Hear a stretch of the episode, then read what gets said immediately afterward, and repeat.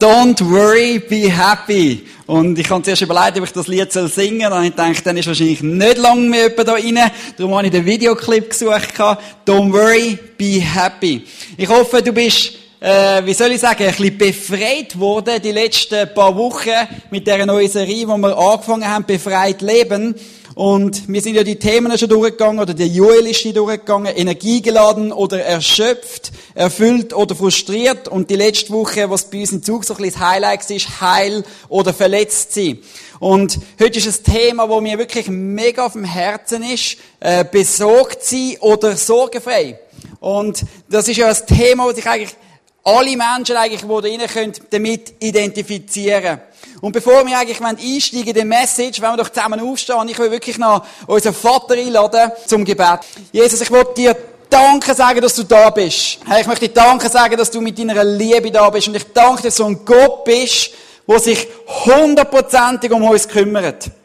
Und Jesus, ich möchte dich heute bitten, dass wir heute nicht da sind, einfach zum Church zu haben, wir sind nicht da gewesen, um einfach ein paar Liedli zusammen ein bisschen singen und ein bisschen coole Musik haben. Wir sind da heute, um deinen Namen groß zu machen, Jesus. Und Herr, ich möchte dir einfach danken, dass du heute deine Gnade ausgüssest, Herr. Was Wort von deinem Geist kommt und nicht von menschlicher Weisheit. Im Namen von Jesus Christus. Amen. Wir werden einsteigen, weil ich weiss, es ist ja so ein bisschen etwas, wenn es um Sorge geht. Schweizer können sehr besorgte Menschen sein. Wenn man in die Südländer geht, in die, in die Südstaaten geht, ist das oft bisschen, man nimmt alles ein bisschen lockerer, man chillt ein bisschen, don't worry. Ähm, wie ihr es da gesehen im Video, man spielt ein bisschen den Hampelmann. Aber wir sind doch Menschen, die relativ eher ein bisschen besorgte Menschen sind.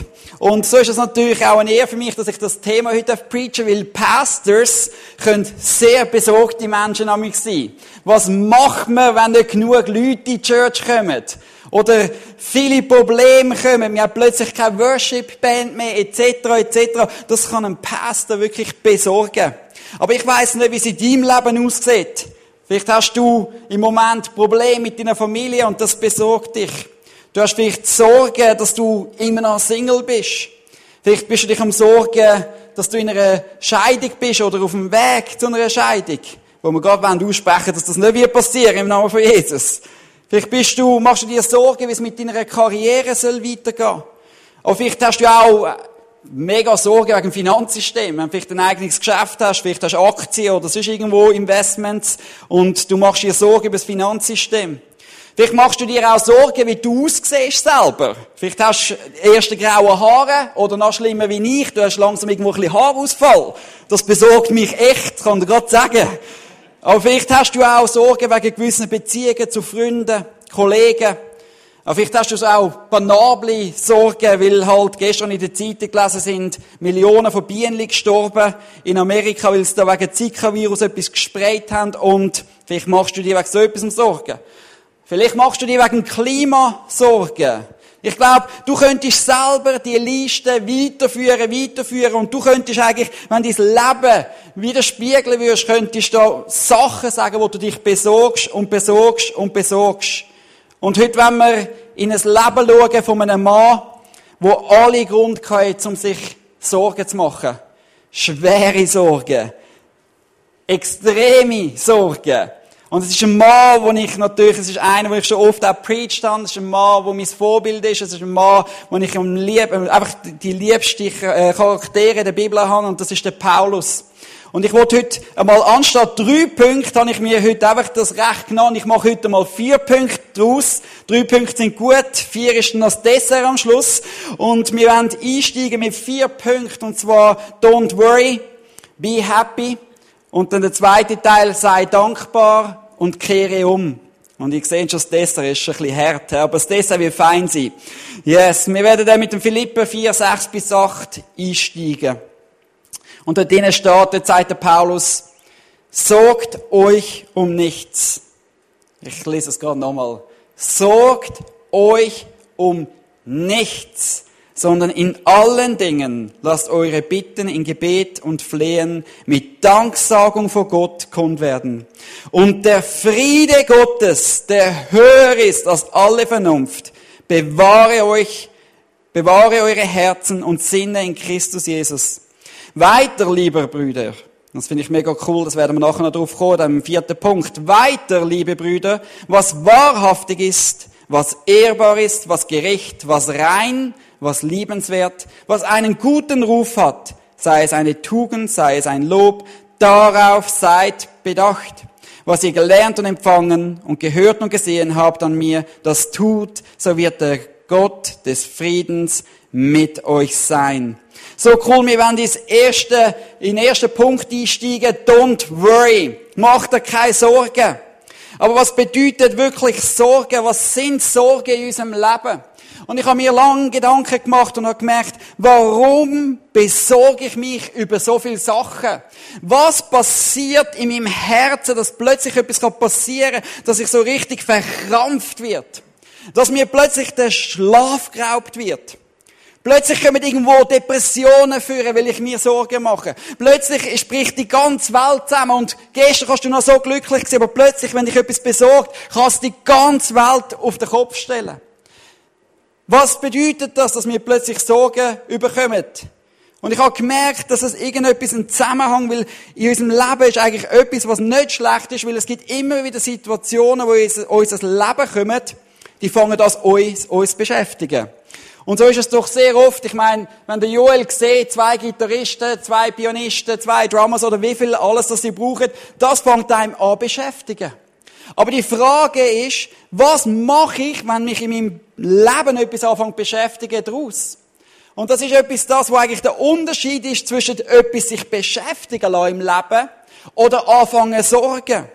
Weil wenn du Sorgen hast, kommt es nämlich so weit, dass du eigentlich Sorgen, dass du Probleme nicht mehr kontrollieren kannst, sondern Problem anfangen dich kontrollieren. Und das ist eigentlich der Unterschied, von wenn einem etwas anfängt beschäftigen, dann kann ich immer noch reagieren, ich tu meinen Blick, kann ich immer noch klar behalten und kann sagen, wie soll ich mit diesen Situationen umgehen? Wie soll es weitergehen? So oft sind, wenn die Sorgen fangen immer mit etwas Kleinem an, was einem irgendwo beschäftigt. So oft ist es irgendetwas Kleines, ein Problem, eine Not, das können irgendwelche äh, Sachen sein, die plötzlich passieren, äh, irgendwelche Umstände, dass man halt den Job verliert oder irgendetwas. Es kann so schnell gehen. Und ich habe gemerkt, Sorgen fangen damals ganz einfach an. So viele Menschen, die schauen ihr iPhone ihnen am Morgen früh, anstatt ins Wort Gottes. Ups, hat mir gerade noch jemand ein WhatsApp geschrieben.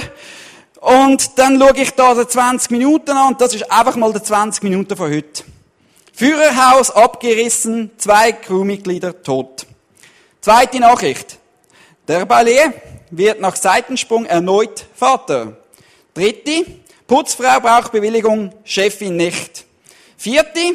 Es war wirklich ein wunderschöner Tag, September 11, 11. September. Und dann geht's weiter. GC-Fans ziehen in Mutenz die Notbremse. Haben sie wieder Ausschreitungen gehabt. Dann geht's weiter.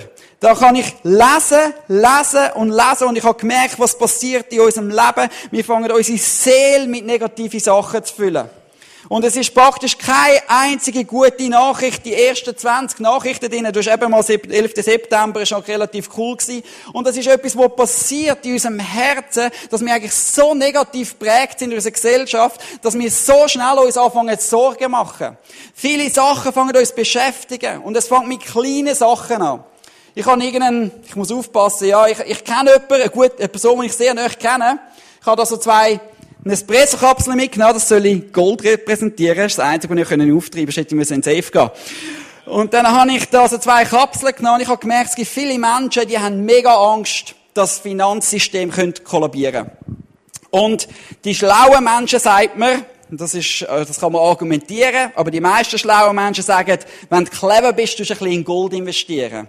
Wir wollen das Geld irgendwann, also kaufen ja nicht Gold wegen mir, weil ich das jetzt da gesagt habe. Aber es, es ist so etwas, wo umgeht in gewissen Finanzwelt. Die einen sagen, das ist ein Habakuk, vergiss das. Aber ich kenne jemanden, der gesagt hat, weißt du was? Ich habe so viel Vertrauen verloren in die Wirtschaft, dass ich mich absichere mit Gold. Also ist es so weit gekommen, dass er angefangen hat, Goldmünzen zu kaufen, Goldbarren kaufen. Und dann hat er aber plötzlich gemerkt, hm, etwas ist nicht so gut. Weil wenn ich retour denke an 1930, an die amerikanische Krise, haben die Leute, die Gold hatten, ist der Staat gekommen und hat ihnen das Gold weggenommen. ah, irgendwie bin ich da doch noch nicht ganz sicher. Und etwas, was einem anfängt beschäftigen, fängt sich in Sorgen umwickeln und die Leute fangen sich an krass Sorgen machen. Also weißt du, es geht so weit, ich muss, ich kann das, das Gold nicht einmal auf der Bank anlegen, weil wahrscheinlich werden sie mir stellen, wenn eine Krise ausbricht.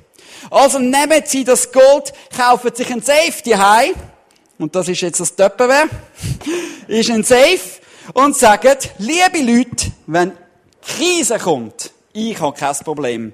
Weil ich habe mein Gold bei mir daheim. Und irgendwann will ich mit einem Goldbarren ein Stück Brot kaufen, wie auch immer.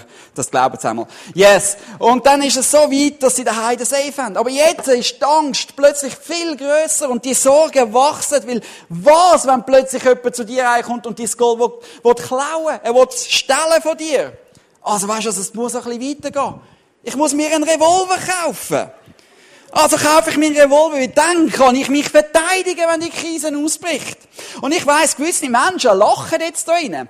Aber für viele Menschen, und ich kenne ein paar von denen, ist das totale Real Realität, dass sie so in Angst sind und sich so Sorgen machen, wie sie nicht wissen, wer ihr Versorger ist. Die, die Pistole ist eigentlich eine lustige Geschichte, die ich vom Nachbar geholt oben. Und er hat gesagt, sie sei kaputt. Und dann habe ich sie geladen und es ist wirklich so ein Kügel, so eine Kügelpistole und dann ich so zum Spaß, haha, und dann ist sie gegangen und dann habe ich meinen Bauch geschossen. But anyway, yes, auch so nebenbei. Ähm, yes, ich habe gemerkt, dass viele Menschen so schnell, wenn sich etwas anfangen zu beschäftigen, anfangen den Blick in die falsche Richtung wenden. Und es ist das, was der Paulus sagen will. Weil weißt du, was Sorgen haben bedeutet, dass du Gott nicht vertraust. Du vertraust Gott nicht. Du richtest dich anstatt auf Gott, richtest du dich aufs Problem. Und ich bin überzeugt, dass ganz viele Menschen, die irgendwelche Probleme und Nöte haben, nur etwas wirklich verpassen, wie sie den Blick einfach nur auf die Not und auf die Sorge und auf die Angst richten. Und heute soll ein Tag sein, wo wenn Menschen da sind, weil es muss nicht Gold sein. Es kann alles Mögliche sein. Gewisse Leute, die dann so alles ausdenken, was alles passieren im Leben und man sich überall absichern und wir vergessen, wer unser Versorger ist. Es ist nämlich Jehova Jireh, ist unser Versorger. Und ich glaube, das ist etwas, wo in unser Herzen hineinsinken muss, was der Paulus da sagen Hey, wer ist dein Versorger? Es wird Zeit, dass wir anfangen, uns Vertrauen, unser Vertrauen komplett auf ihn setzen. Weil Sorgen nehmen dir den Frieden, und wenn dir der Frieden genommen wird, kommst du Angst über und du laufst ganz anders durchs Leben, als wenn du weißt, wer deinen Versorger hast.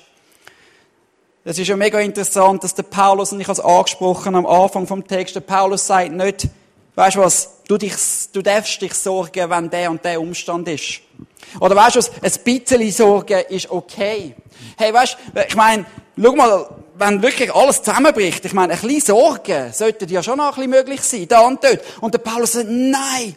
Er sagt ganz klar, hey, junge Mann, junge Frau, sorg dich um nichts, sagt er. Und wir werden anschauen, wie es möglich ist, nämlich auch ich oder auch der Alam, der ein Zeugnis war, du kannst da vorne stehen und du kannst so viele Sachen haben, die dich beschäftigt haben durch die Woche und du kannst da vorne stehen und du kannst lachen, weil du weißt, wer dein Versorger ist. Du weißt, wer den Sieg bezahlt hat am Kreuz für dich. Wir werden in den zweiten Punkt einsteigen.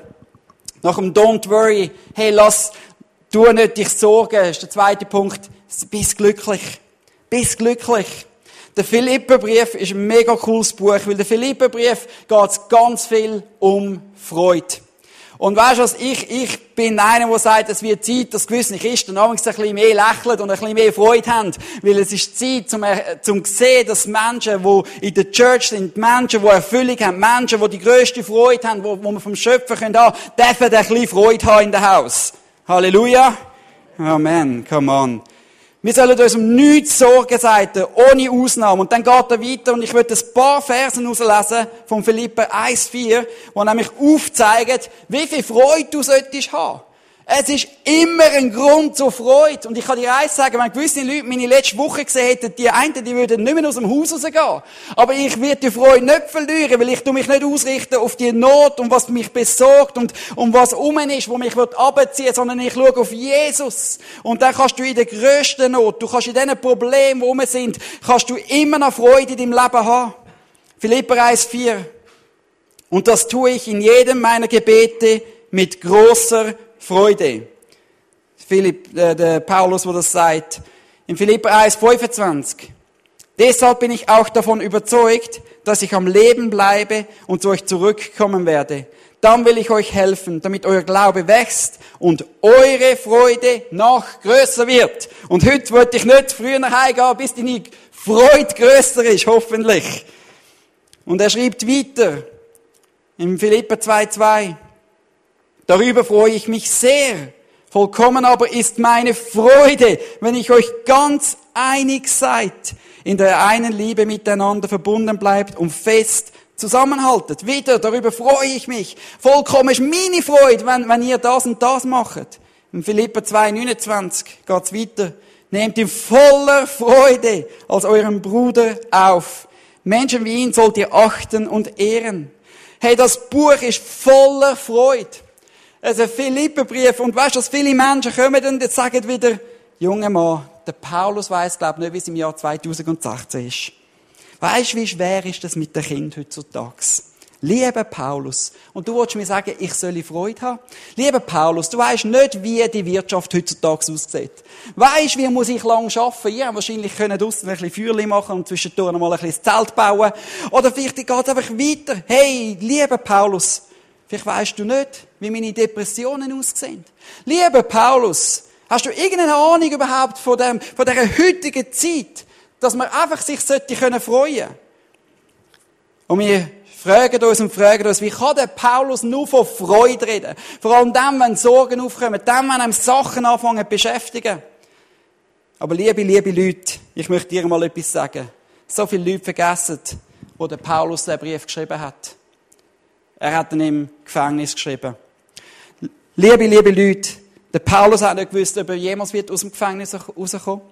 Er hat nie gewusst, ob er wird sterben zu dem Zeitpunkt. Er hat, alles ist im Ungewissen gewesen. Und weißt du, dass der Paulus fängt an, den Brief schreiben und sagt, freut euch! Freut euch! Und im Philipper 1, 12 bis 14 sehen wir das, weil er schreibt dort, meine lieben Brüder und Schwestern, ihr sollt wissen, dass meine Gefangenschaft die Ausbreitung der rettenden Botschaft nicht hinderte. Im Gegenteil, come on, da ist einfach einer voll positiv. Allen meinen Bewachen hier und auch an den übrigen Prozessteilnehmern ist inzwischen klar geworden, dass ich nur deswegen eingesperrt bin, hm, weil ich an Christus glaube. Außerdem habe ich durch meine Gefangenschaft viele Christen neuen Mut und Zuversicht gewonnen. Wow. Was mein Gott das, was dich beschäftigt, wo brauchen, dass andere Menschen können Mut finden, Vertrauen finden, Kraft und Hoffnung dafür können sehen. Außerdem haben durch meine Gefangenschaft viele Christen neuen Mut und Zuversicht gewonnen. Furchtlos und ohne Scheu predigen sie jetzt Gottes Botschaft.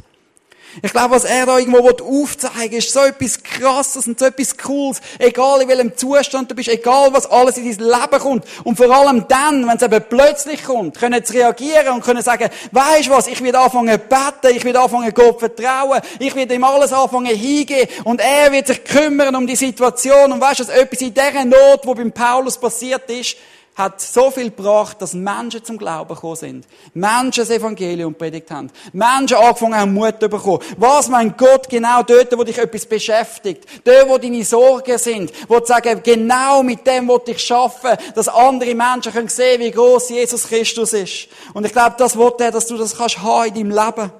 Darum heißt in Matthäus 6, 25, und der Vers ist, habe ich nicht auf der Screen, aber ich wollte nur ganz kurz vorlesen, ein paar Verse daraus. In Matthäus 25 sagt Jesus, darum sage ich euch, sorgt euch nicht um euer Leben, was ihr essen und was ihr trinken sollt, noch um euren Leib, was ihr anziehen sollt. Ist nicht das Leben mehr als Speise und Leib, mehr als Kleidung? Seht die Vögel des Himmels an.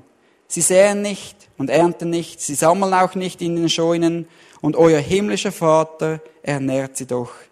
Seid ihr nicht viel mehr wert als sie.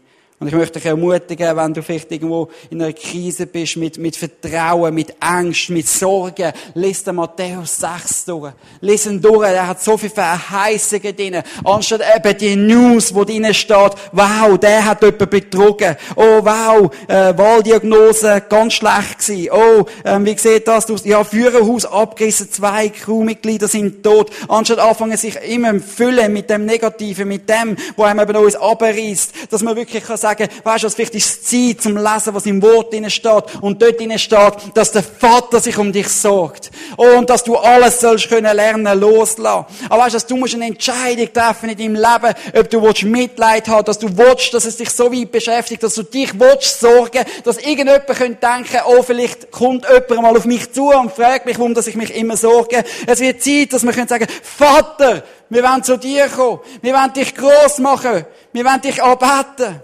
Und das bringt mich zu dem dritten Punkt, weil der Paulus hat etwas geschnallt gehabt. Wie können wir dort ankommen, dass wir eben das Sorgen sein Leben nicht einnehmen?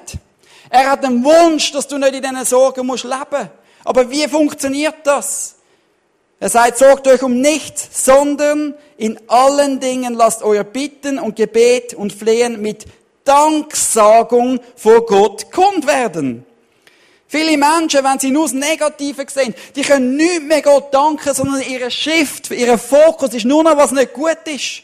Wir schauen nur noch das, was irgendjemand nicht gut gemacht hat. Wir schauen nur noch auf das, was kaputt gegangen ist. Wir schauen nur noch auf den Job, den wir verloren haben. Wir schauen nur noch auf die, die Beziehung, die zerbrochen ist. Anstatt uns ausrichten und sagen, Gott, ich danke dir fürs Kreuz. Gott, ich danke dir für alles, was du da hast in meinem Leben.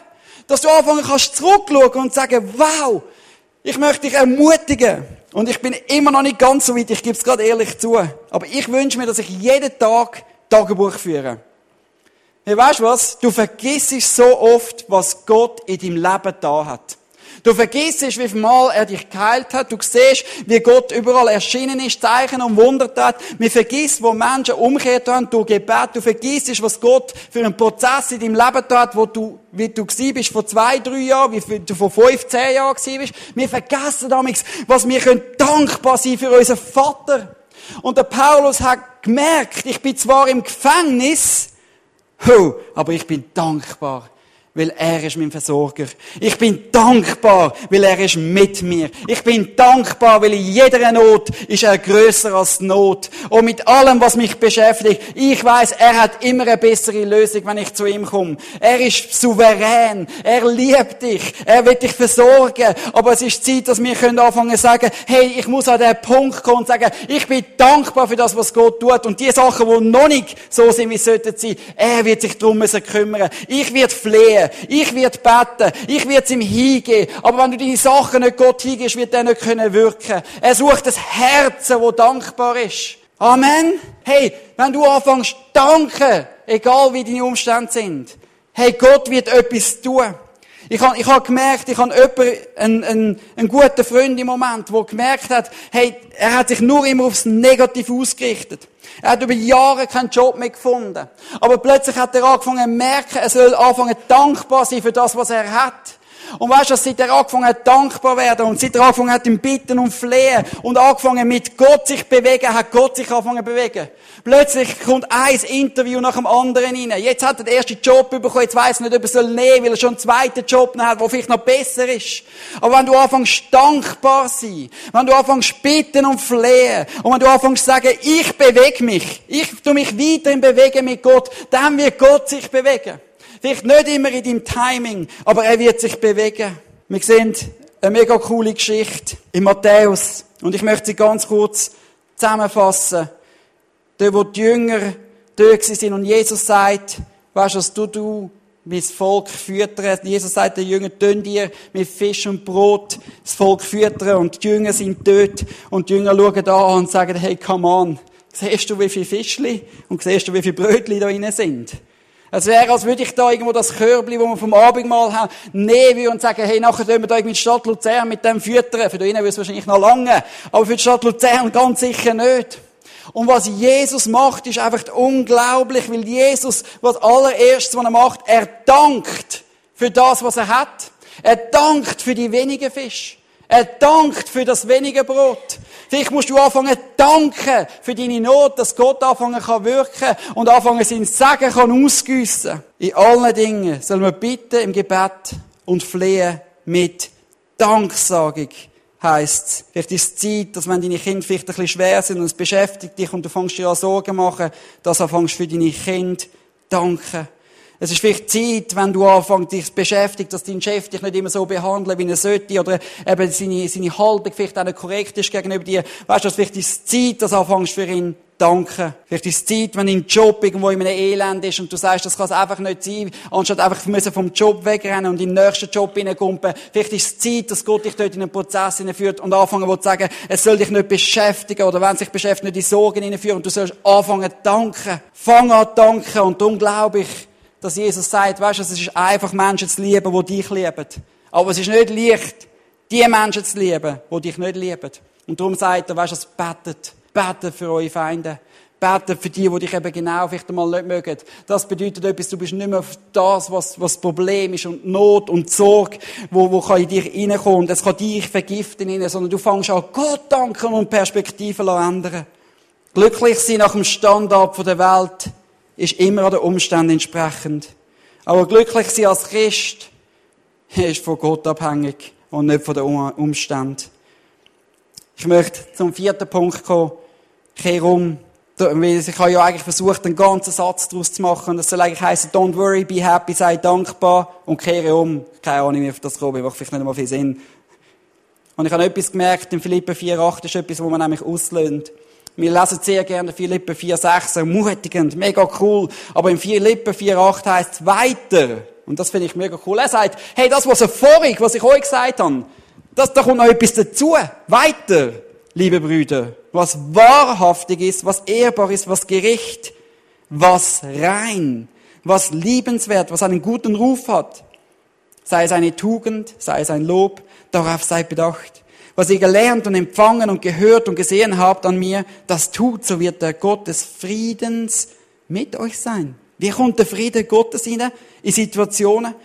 Wie zuerst haben wir gehört, wow, hey, du sollst kommen mit Danken, mit, mit Flehen, mit Bitten. Und weißt du, er wird hören, aber er sagt, nein, nein, es geht noch ein bisschen weiter. Es soll ein Leben sein, wo auch rein ist. Es soll ein Leben sein, wo umkehrt tut. Es soll ein Leben sein, wo wahrhaftig ist. Ein Leben, so wie es der Paulus gelebt hat, so wie es Jesus gelebt hat, sollen wir ein Leben führen. Ich bin letzte Woche plötzlich über den Vers gestolpert in Matthäus 11,20. Und das ist irgendetwas, was mich zum Nachdenken gebracht hat. Weil wir haben im Moment wirklich, es ist unglaublich, als ich in Indien bin, auch jetzt in der Church wieder, ich habe Zeichen und Wunder gesehen, das ist unglaublich. Aber ich habe etwas gemerkt, weißt du, Gott geht es nicht in erster Linie um Zeichen und Wunder. Dort drinnen steht in Matthäus 11,20, da fing er an, die Städte zu schelten, in denen die meisten seiner Wundertaten geschehen waren, weil sie nicht Buße getan hatten. Mir ist plötzlich etwas Neues bewusst worden mit dem Vers. Weil wenn wir uns Sorgen machen oder wenn uns etwas beschäftigt, dann geht es eigentlich darum, dass wir sofort geheilt werden, dass wir irgendwo aus einer Situation rauskommen. Und Jesus sagt, ich bin in so vielen Städten gewesen. Die haben Gegenwart Gottes gesehen. Sie haben Manifestationen gesehen, wie Menschen geheilt worden sind. Ist doch unglaublich. Aber Jesus sagt, weißt du was? Die haben es immer noch nicht kapiert. Sie kehren nicht um in ihrem Leben. Es geht damals nicht darum, dass einfach Sorgen und das Beschäftigen einfach alles weg ist. Das ist schön, das gehört dazu. Aber er sagt, weißt du, es geht darum, dass wir ein Leben weiterleben, wo immer wieder in Umkehr ist und nicht aus gesetzlichem Leben, sondern aus der Beziehung mit Jesus. Und wenn du anfängst mehr und mehr in deinem Leben, dann passiert etwas in deinem Leben, wo, wo Gott sich einfach mehr und mehr wohlfühlt in dir. Wenn Menschen anfangen, in dem zweiten Teil so leben, wo er angehängt hat, das ist so wichtig. Es heißt, Jesus hat Schelten. Und ich kann wirklich mal das Synonym anschauen, weil das Deutsch verstehe ich ganz sicher nicht mehr. Weil Schelten ist nichts anderes als anfahren, anherrschen, Rügen, schimpfen, ausschelten, zurechtweisen, abkanzeln, anbrüllen, anfauchen, angreifen, anschreien, attack attackieren, ist ein Synonym. Das ist das, was Jesus gemacht hat, weil sie keine Umkehr mit da in ihrem Leben. Und ich glaube, Gott will heute nicht nur, dass wir einfach Menschen sind, die können sorgenfrei leben, sondern dass wir immer wieder können sensibel sein dass der Heilige Geist unser Leben darf können zurechtweisen Und das ist etwas mega Cooles. Und das ist, glaube ich, was der Herr sich sucht, dass Menschen in diesen Sachen können leben, was der Paulus sagt, dass wir können rein leben. Dass wir können wirklich die Sachen, die, die Haltungen annehmen und sagen, hey, vielleicht muss einmal Umkehr geben. Wenn es in einem Haus brennt, dann wünsche ich mir, dass ich kann ein Feuerwehr anrufen kann und dann muss ich mich nicht mehr sorgen in dem Sinn, dass das Feuer gelöscht wird. Und weißt du, wenn ich weiß, dass ich am richtigen Ort anrufe, dass ein Problem, wo eben wirklich etwas beschäftigt, kann am richtigen Ort anrufen, dann darf ich auch wissen, dass die das im Griff haben. Weil dann gehe ich nicht irgendwie zurück ins Haus und sage, hey, ich bin jetzt auch noch da, ich mache auch noch mit da mit den Feuerwehrmännern. Und weißt du, mit Gott ist es nichts anderes. Wenn du anfängst, lernen, deine Nöte, was dich beschäftigt, anfängst von Anfang an den anrufen, wo es richtig und wichtig ist, dann wirst du können wissen, dass er hundertprozentig alles in der Hand hat. Egal wie deine Not ist. Und ich kann dir eins sagen, deine Not wird nicht einfach immer verschwinden in deinem Leben. Aber Jesus fängt dir an, eine Perspektive geht im Leben, wo du anfängst, Sachen anders anzuschauen. Nämlich du fängst mit den göttlichen Augen anschauen, Situationen, und nicht mehr mit menschlichen Augen. Und das ist das, was, was, was Gott sich sieht, nach Herzen, wo alles ihm hin geben, können sagen, weißt du, es kommt nicht mehr drauf an, was für ein Auto das ich fahre, es kommt nicht mehr drauf an, ich Kleider ich am Morgen anziehe, etc., etc. Es kommt eine, eine Freude und so eine Gelassenheit mit gewissen Sachen. Ich möchte schließen mit dem Vers im Johannes 14, 27. Auch wenn ich nicht bei euch bleibe, so sollt ihr doch Frieden haben. Meinen Frieden gebe ich euch, einen Frieden, den euch niemand auf der Welt geben kann. Seid deshalb ohne Sorge und Furcht. Es ist ein versprochener Frieden vom Vater, wo dir nichts geben kann in dieser Welt. Ein Frieden, der nur kommen kann wenn du zu ihm kommst mit all deinen Beschäftigungen, was dich beschäftigt, was, was vielleicht sogar schon in Sorgen entwickeln. Wenn du anfängst lernen, die Sachen ihm hinzugeben. Wenn du anfängst lernen, alles anzuwerfen und zu sagen, hey, er muss sich darum kümmern. Er ist der Versorger dann wird er anfangen eingreifen. Ich würde es cool finden, wenn wir zusammen könnten aufstehen und wir wollen zusammen ein Abendmahl nehmen. Ich glaube, dass heute Gott Menschen freisetzen dass du nicht mehr in Angst musst leben Ich glaube, dass Gott Menschen freisetzen dass du kannst aufhören, dich sorgen um jeden Grümpel. Herr, dass du kannst anfangen, etwas entwickeln in dem Herz, wo du weißt, wow, das Leben hier ist temporär, aber was im Himmel ist, hey, das ist für die Ewigkeit. Und es wird Zeit, dass wir alles ablegen und sagen, hey, weißt du, ich will einfach brennen für Jesus. Ich will brennen für den Jesus. Es geht nicht darum, einfach zum ein bisschen Church hocken und dann haben wir unser Duty gemacht, einmal mehr Sonntag vorbei. Es geht darum, dass wir von Jesus kommen, ihn können anbeten und groß machen. Oder dass wir können immer wieder lernen, von ihm hören, aber eben vor allem in seinen Namen auch groß machen. Wo wir alles können hingeben. Vater, ich möchte dir danken für diesen Tag. Ich danke dir für deine Liebe, Herr. Herr, ich möchte jetzt einfach bitten, dass Menschen können wirklich Sachen, die sie beschäftigen, anfangen lernen, mit dir zu wirklich zu besiegen. Herr, und dort, wo bereits schon Sorgen um sind, wo so viel Angst und Nöte um sind, dass sie anfangen lernen, die Sachen dir abzugeben und das Kreuz zu bringen. Herr, es ist möglich, einen Frieden zu wahren in unserem Herzen. Herr, und ich bitte dich darum, dass Menschen anfangen können, die Schritt machen. Don't worry, be happy. Oh, come on. Bist dankbar. Bist dankbar für alle Sachen, wo Gott in deinem Leben da hat. Und lass immer wieder den Heiligen Geist zu dir sprechen, wo du sollst umkehrt tun. Ich danke dir im Namen von Jesus Christus. Amen.